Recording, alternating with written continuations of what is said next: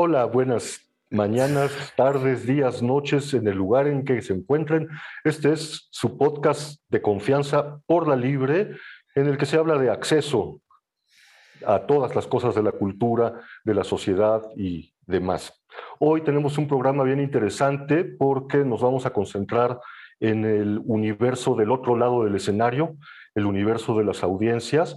Y para empezar, yo quisiera leer un pequeño parrafito, una, casi una sentencia que escribió Ted Gioia, el gran historiador del jazz, en su último libro, este, que se llama Historia de la Música Subversiva, y que dice en su último capítulo en el que enumera una serie de puntos a tomar en consideración para el estudio de la música, que si realmente quieres conocer y entender la música de nuestros días, tienes que alejarte del escenario y estudiar a la audiencia.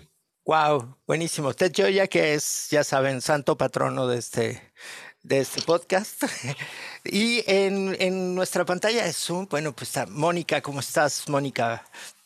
Valdés está como siempre con nosotros. Ya oyeron la voz de Charlie Massa. Yo soy Alex Rubio y tengo eh, la alegría de presentarles a nuestra maestra y amiga que, que ha hecho tanto por los medios y por la radio en particular en nuestro país que me cuesta, no es un currículum, es realmente una trayectoria de una profesional de la radio, una periodista, una editora, una persona inquieta y alegre en sus iniciativas y actualmente defensora de las audiencias de Radio Educación. Muchas gracias por tu tiempo, tu disposición y todo el saber.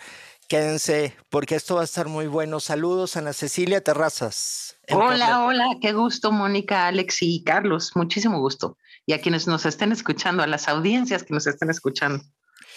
Quizá eh, una de las relaciones para quienes crecimos en la era predigital más asimétricas que podemos pensar es la que teníamos con los medios, ¿no? O sea, uno veía la tele, oía el radio. ¿Cuál era tu relación posible con eso? Pues llamar por teléfono. Luego el control remoto nos dio como un gran poder, ¿no? Si no le gusta, cámbiale. y, y hasta ahí llegaba, ¿no? Nuestra relación con los medios. La carta al editor, mandar los saludos en la radio, ¿no? Dedíquele esta canción a mi prima Josefina, que me está oyendo. Pero esa relación cambió y yo quisiera, Ana Cecilia, que comenzaras comenzáramos contándonos cómo es que llegamos de esa relación tan asimétrica a la idea de los derechos de las audiencias. Este, bueno, pues yo creo que tú lo dijiste, en, en tu pregunta está la respuesta. No puede haber o más o menos queremos como humanidad, ahí lo, saben los sociólogos, los, los expertos en derechos, no, no teníamos más ganas de estar en posiciones de absoluto poder y absoluto despoder, ¿no? En casi todos los ámbitos, en todos los ámbitos, un poco ha sido eso, es la historia del amo y el esclavo, me imagino, ¿no? Es, este, es esa eterna lucha. Pero hay una cosa que pasaba con los medios eh, especialmente y que sigue pasando, fíjate, yo, yo creo que pasa muchísimo, que Mm, los admirábamos a tal grado o los odiábamos a tal grado que nunca pensábamos que podíamos tener acceso a platicar con ellos. Pero además, como son masivos, tampoco tenemos acceso el face a face, ¿no? Que dicen los comunicólogos o que, que estudiamos tanto, pues ese tipo de comunicación nunca iba o nunca va a ser posible. Las redes llegaron primero dándonos otra posibilidad de interlocución, digamos, con los poderosos o con los mensajes, eh, los trending mensajes que hay, pero eso tampoco, no necesariamente nos hace tener una voz igual, pero por lo pronto nos, nos da otro tipo de ecuación.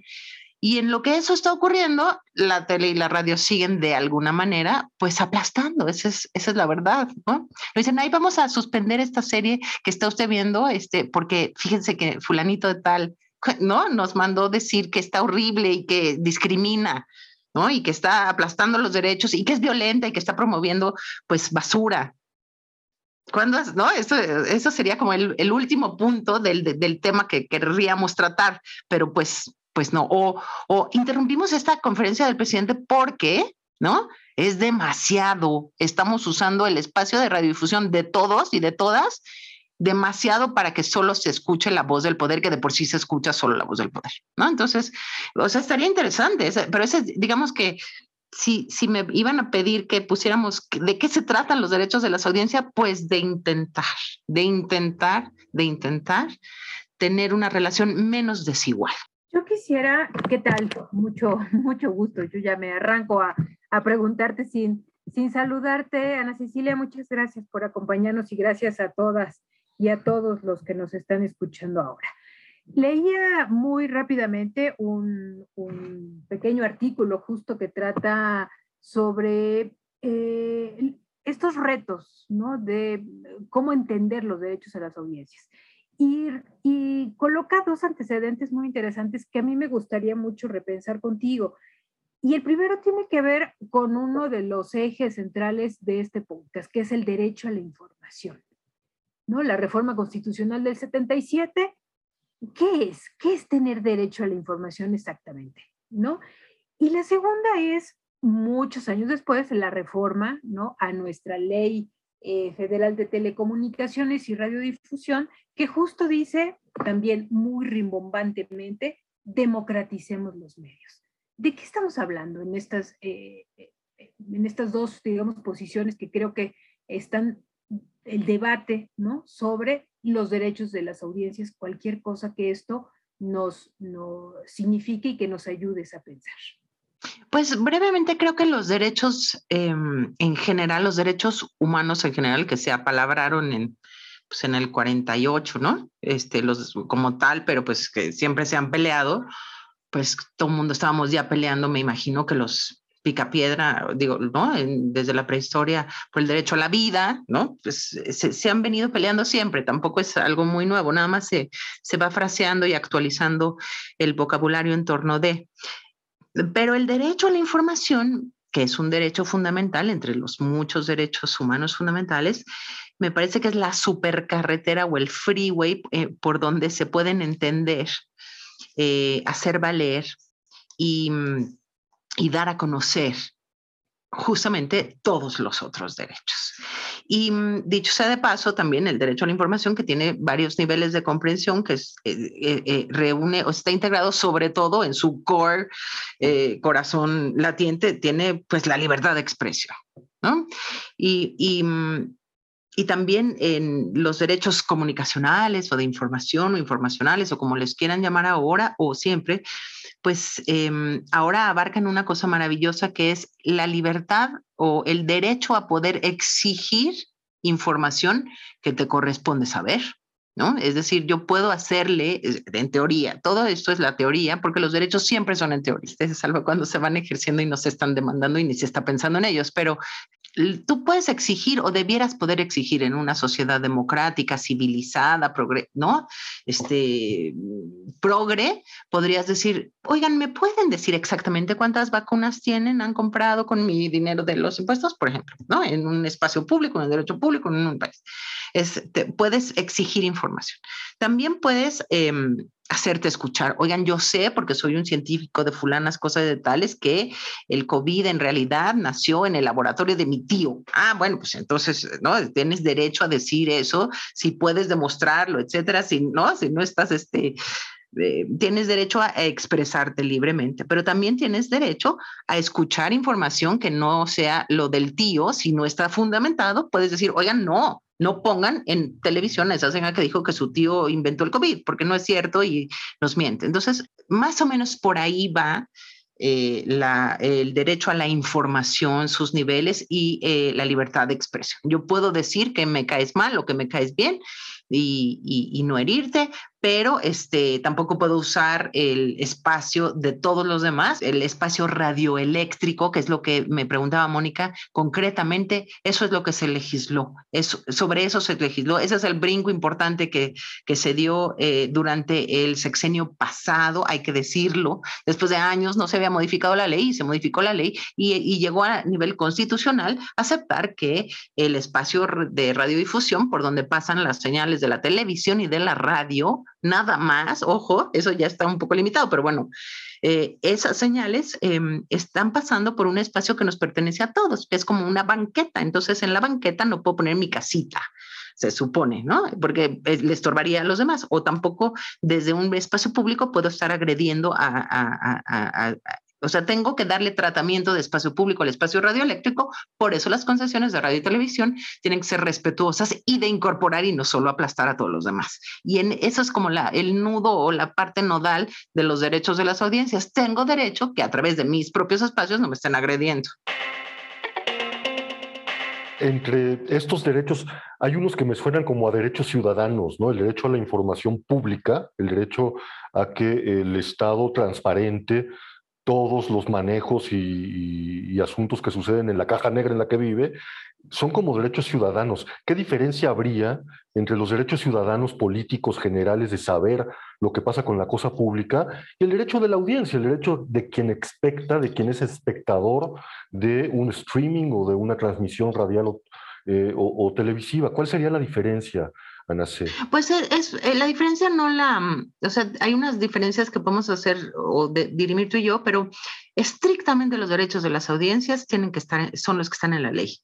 Y, y, y son todos los derechos, lo acabas de expresar perfectamente, porque no solo son los, los, nueve puntitos que están en el artículo 256 de la Ley Federal de Telecomunicaciones y Radiodifusión, que invito a siempre a todo el mundo a que la conozca, Sí, no, eso, por lo menos esos, por supuesto, hay que exigirlos, pero son también todos los de, todas las obligaciones de los concesionarios, pues, ¿qué crees? Se vuelven derechos para las audiencias. ¿no? Si yo te di como Estado una concesión para que tú hagas A, B y C y no estás haciendo ni A ni B, pues se vuelve un derecho de la audiencia decir, oigan, yo quiero que el concesionario no haga A y B tan fácil como eso. Y si, el, si en México se respetan los derechos humanos, por el, ¿no? desde el 2011 se, estamos tratando de respetar los derechos más avanzados en todos los sentidos y en todos los temas, rubros y niveles de todo, porque las, o sea, las concesiones también tendrían que hacerlo. ¿Estás de acuerdo? Entonces, son en específico los derechos de las audiencias son e, ese esfuerzo de, a ver, tu audiencia de radio y televisión no, no puedes este, estar expuesto una vez de esa manera sin, sin por lo menos que intentemos que tengas voz o que tengas manera de decir cosas informadas respecto a los derechos que tú tienes, ¿no? Este, eh, eh, es, es, un intento. Yo decía que los derechos de las audiencias son un intento por que no aplasten los que siempre van a aplastar en términos de radio y televisión. En el Inter nos rebasan por todos lados los streamings, nos rebasan por todos lados las plataformas digitales, eh, porque esas se mueven como por otro lado, ¿no? Ana Cecilia, en, en, tu práctica como defensora de los derechos de las audiencias, claro, de una comunidad que es particularmente incluyente de las audiencias en su historia, radioeducación, ¿no? que ha hecho este trabajo de comunidad o por lo menos es conocida por ello. ¿no? Eh, ¿Qué tanto estamos ejerciendo los derechos, las audiencias? ¿Cuál sería tu, tu diagnóstico? ¿Qué, ¿Qué, tanto sí se ejerce este derecho? Sí. Lo que yo pienso es que estamos ejerciendo muy poquito. No, no te puedo dar una estadística ni una cifra, pero pues sí estaríamos por los puntos cero algo, ¿no? Es una cosa muy triste. ¿Por qué? Voy a explorar tres cosas. La primera es porque lo, primero sí lo sé y, hacemos un esfuerzo enorme los 10 gatos que estamos o las 10 personas que estamos tratando de hacer esto, pero no es suficiente como para hacerlo llegar a todo el mundo, que son campañas, spots, este, libros, cursos, etcétera, ¿no? Y la academia, pues la academia no marca, en una población tan grande como esta, expuesta a la radio y a la televisión. Lo segundo, quienes hacen radio y televisión tampoco están ni interesados, ni gustosos, ni necesariamente quieren que alguien les esté, bueno, ni asomarse algo que les suene a que les pueden estar enmendando diciendo cómo va lo que ellos tienen que hacer. No más faltaba a un periodista, no más faltaba que le digan qué hacer, ¿no? A una emisora, eh, sea la que sea de donde sea, no más, o sea, hay una parte del poder, que no, que no es tan eh, susceptible o tan dócil al, llamado de democrático. Pues eso es como consustancial a los poderosos y a los medios. igualmente las empresas mediáticas tampoco tienen un interés específico en. ¿Y mm, quién le puede echar ganas al tema? Bueno, entonces ¿no? Que déjame ponerle de otro lado. ¿Quién le puede echar ganas al tema? Pues uno, quien, quien lo vaya comprendiendo, quien se sienta insultado, eso es como en todos los derechos, ¿no? Los derechos no te importan hasta que si, eh, te están aplastando los tuyos. Ah, si no, pues que no te... Es, es un tema como de iniciados. cuando ya te aplastan tus derechos, pues ya, este, o cuando descubres que tienes una manera de, de no estar con, bajo la bota, pues ya, entonces te interesan. Entonces, a veces no es tan obvio, porque los medios están muy interesados en complacer. Entonces, no es tan obvio, no es tan obvio en dónde te están em, agrediendo, reventando, etcétera. A veces no resulta tan obvio. Por eso en la academia manejan mucho la parte de una cosa que a mí me cuesta trabajo, pero es la alfabetización mediática. Eh, e informacional. Es decir, tenemos que dar las herramientas, dicen los maestros y las maestras que están en investigación de la comunicación, tenemos que darles las herramientas porque las audiencias son muy críticas y muy buenas para una serie de cosas, pero no son buenas para, para saber en dónde se le están, o sea, en dónde están siendo agredidas y se están dejando sin querer, digamos, no por tontas, sino porque no sabían que ellas podían defenderse de ciertas cosas. Sí, yo me quedé, con esto último que, comentabas, Ana Cecilia, me quedé pensando, a ver, mi derecho tiene que ver con que, con lo que está diciendo el noticiero de hoy en la noche, puedo interpelar a los estereotipos, la discriminación y el racismo que promueven las telenovelas del 2. Este, puedo decirle al, no sé, al locutor en turno, de los programas, estos realities, la verdad es que no sé cómo se llaman, las cosas en vivo de mil concursos, de mil cosas, eh, que no, que lo que está diciendo finalmente me ofende profundamente. Es decir, podemos interpelar pues todo el contenido de eh, radio, televisión y cómo, y cómo lo hacemos como que cuáles son algunas pistas que nos puedas orientar. Pues mira, el mecanismo justamente se supone que sí, le dicen el blanco, se supone que sí. Dije, blanco será propio o impropio, las audiencias me lo pueden reclamar. Bueno, no importa, le diste en el centro del, de la atención. Em, un ejemplo muy concreto. A mí me llama, me escribe una, una, persona de la audiencia y me dice, en el programa de tal, en el horario fulano de tal, el conductor sutanito dijo feminazi. Fíjate, ¿no? Reviso, ahí está, ahí estoy, la defensora de las audiencias que tiene, en la ley tiene todas las de perder, pero ninguna de ganar, porque no es una figura vinculatoria para empezar, ¿no? Y, y bueno, pues yo puedo sugerir y ya está, eso es lo que puedo hacer. Entonces voy, investigo y digo, sí, pues efectivamente, mira, de veras se le salió a este señor y de veras dijo que éramos unas feministas, pero ¿cómo se atreve? En fin, entonces le escribo ya muy seria y formalmente al señorcito, a la señorita que me dijo, oiga, fíjese, doña fulana o don fulano, este, usted tiene toda la razón. A continuación, voy a, en mi, ¿no? Desde mi opinión, o sea, imagínate la responsabilidad que tengo yo. A continuación, le voy a suplicar a la dirección de producción que hable con el conductor fulanito o con la subdirección que, está a cargo del señor fulanito y le comente que tiene que tener una sensibilidad de, alguna manera para no referirse a las feministas radicales, por ejemplo, o a las mujeres que, que están peleando por sus derechos como feminazis. Eso hicimos, eso hice. Esa es una cosa muy concreta. Imagínate si hubiera una carta de, no sé, esta es una provocación, mi querida Mónica, y una gana de hacerlo, ¿no? Em, no sé, 500 firmas o un, change, ¿no? Lo que si juntas en dos segundos de un change.org, o ahí me ayúdame, Alex, que dijera, dejen de pegarle a las mujeres en la cara y romperles el cuello siempre cinco minutos antes del noticiario de la noche, ¿no? De Denise, porque pues eso es lo que me toca ver. Yo no veo otra telenovela, no veo, pero me encantaría poner un día, um, a ver, yo estoy bomba de ver que 5, 4, 3, 2 y viene el trancazo. Pues ya, ¿no? Cámbienle a la, o este, por ejemplo, y claro que se podría, ¿no? Ese es el derecho que tengo. De ahí a que cambie, de ahí a que funcione, de ahí a que pero, pero lo, lo, que estaría interesante es que pudiéramos tener una otra conversación, tener una conversación, tener una, abrir y abrir, abrir y decir y decir y decir, que es como a lo que más aspiran las audiencias con sus derechos, ¿no? Por lo pronto.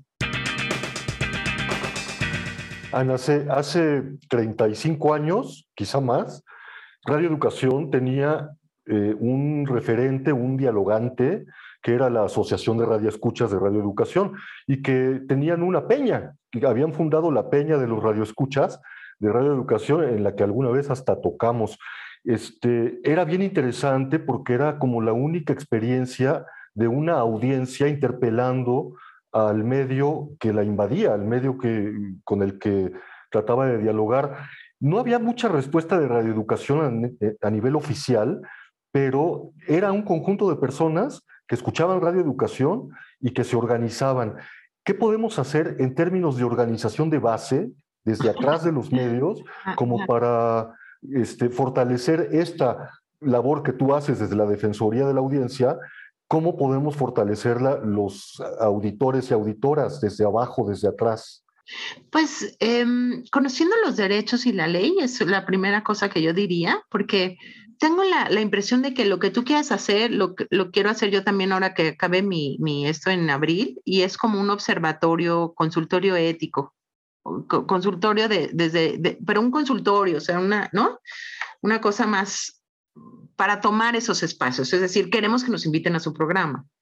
Yo quiero que, yo quiero que, yo, quis, yo quisiera que muchos de los quejosos vinieran y he invitado por lo menos a 25 que no quieren. Hay unos que no he invitado, porque también hay en, en, la radio hay gente como muy obsesiva de otras cosas que, que, de entrada es, por ejemplo, muy grosera, ¿no? Entonces, pues no, no, no, confieso que no la he invitado, pero también por, el, por parte del espacio público. No soy un punching bag, pero tampoco puedo exponernos a un punching bag de esa manera, es decir, no se sabe, pero sí me encantaría que vinieran y que se tomaran.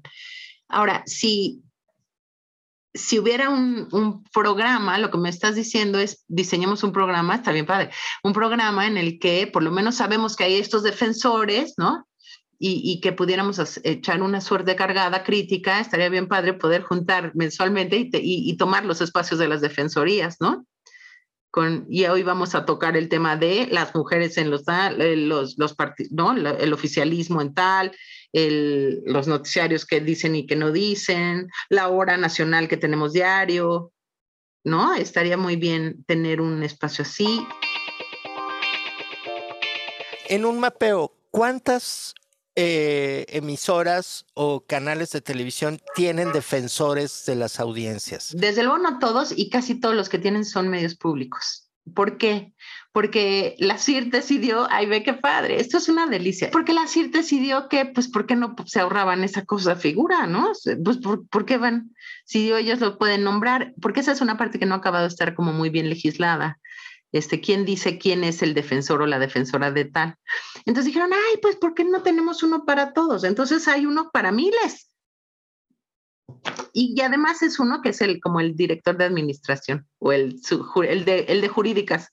Ay, pues ahí está el licenciado, ¿no? La licenciada, o no, no lo hago menos. Debe hacer un muy buen papel en su trabajo, pero es como si tú le dices en tu grupo de fans o de alguien que tú estás pagando, oye, no me quieres, este, ven, ¿no? A atender las quejas que hay contra mí. Ay, licenciado, pues hoy llegaron estas no, pues, ¿qué es eso? Es juez y parte, ¿no? Ay, hoy no hay nada. Ay, todos dicen que está súper bien, ¿no? Ay, no, pues está Pues es, evidentemente, pues es juez y parte. Quisiera regresarme a algo que me parece grave, pues que finalmente el rol que entiendo tienen ustedes como defensores de las audiencias no es vinculante.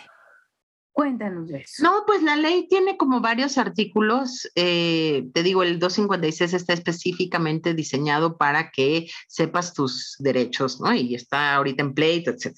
Pero, pues no, o sea, te pueden, o sea, te puedes, puedes escoger al, al, al defensor o la defensora como quieras, puedes o no pagarle también, pero este, el defensor tiene que estar registrado en el IFT, o sea, tú como medio tienes que decir, ah, IFT, tengo a fulano o a sutano como mi defensor, ah, muy bien, ¿no? Y yo lo voy a publicar en mi listita de defensores, por eso la gente que quiera saber cuál es el defensor de, la, de Televisa, pues se mete al IFT y puede saber, o de, de quien sea.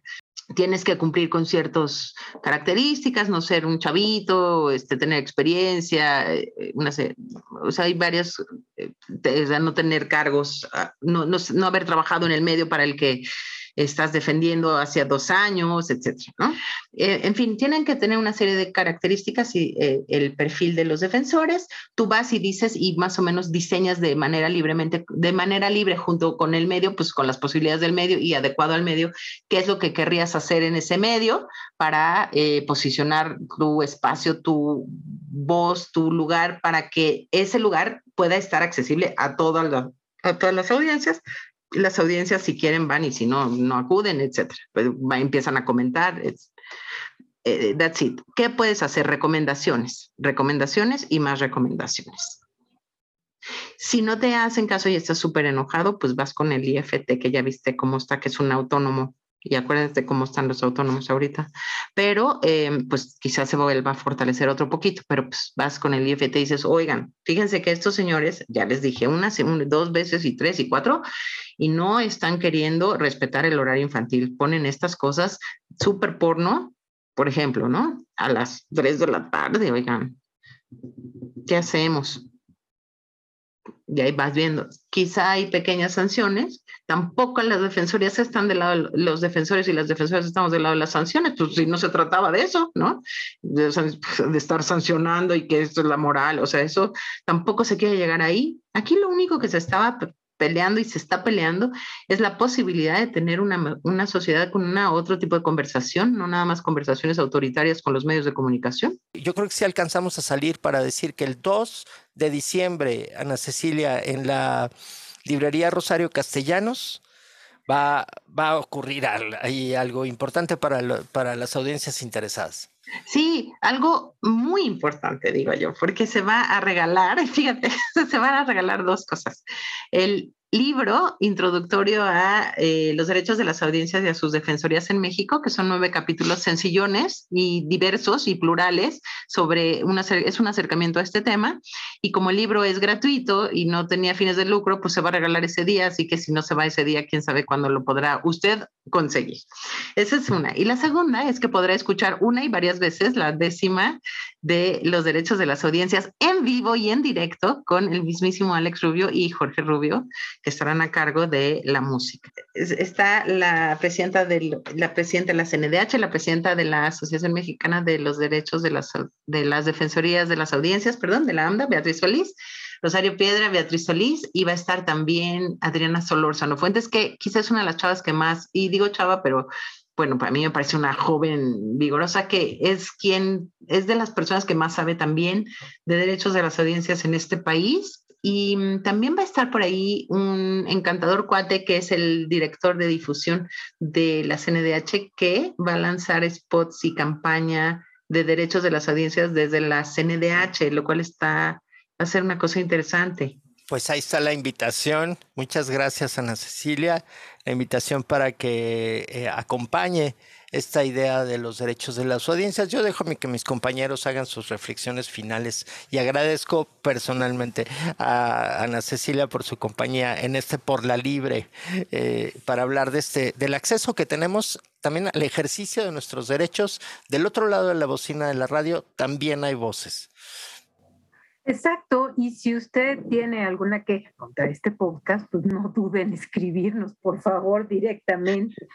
Y yo me quedo con una, con una mm, lección, reflexión, no sé cómo llamarlo, que es finalmente muchas de las, de, de las formas ¿no? o de los derechos, digamos, que podemos vivir, eh, es gracias a los movimientos de sociedad civil. Muchos de, estas, de estos logros de los que nos ha hablado Ana Cecilia son justo por presiones ¿no? de eh, personas, de organizaciones y eh, interesados en estos temas que se han eh, pugnaron durante mucho tiempo para que tuviéramos estos reconocimientos y estas transformaciones en las leyes. Así que sigamos ¿no? del lado de la sociedad civil para poder entender estos cambios que tanto necesitamos. Pues yo nada más agradecer a Ana Cecilia por tu presencia en este episodio de Por la Libre, que esperamos no sea la última vez que nos visitas, porque caramba, tú sabes todo de todo y queremos que estés siempre aquí. Muchas gracias, Ana C. Fue maravilloso. Ay, no, gracias a ustedes. Gracias a ustedes de veras, de veras. Y ya saben, tenemos página en Facebook, tenemos Instagram y en la plataforma de Anchor pueden dejarnos sus mensajes de viva voz. Aprovechemos este uno a uno que sí nos da la internet. Y si usted tiene algo también que contar, apúntese de invitado, propongan los temas. Está, aquí están las puertas abiertas por, y por lo abierto. En Por la Libre nos vemos pronto. Chao.